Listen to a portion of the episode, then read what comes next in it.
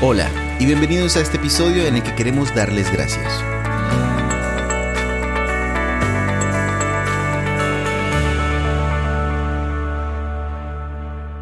Gracias a todos ustedes que nos escucharon durante cada semana por los últimos seis meses.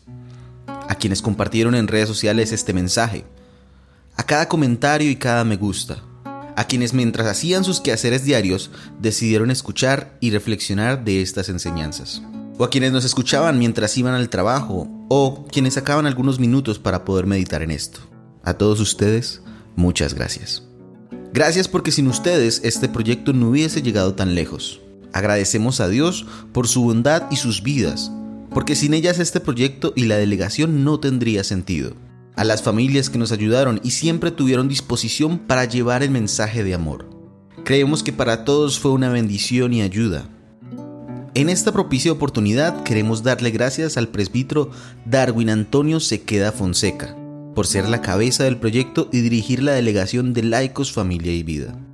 Gracias a Monseñor Ismael Rueda Sierra, quien con su amor de padre confió y nos guió en cada paso.